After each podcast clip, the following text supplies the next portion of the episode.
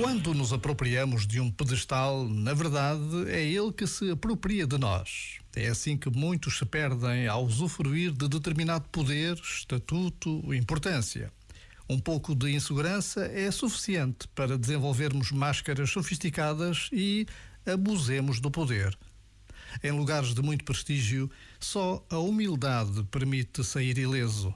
É que a humildade tem o poder de nos manter enraizados em quem somos de verdade.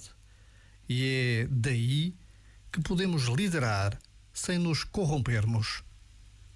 Já agora, vale a pena pensar nisto. Este momento está disponível em podcast no site e na app.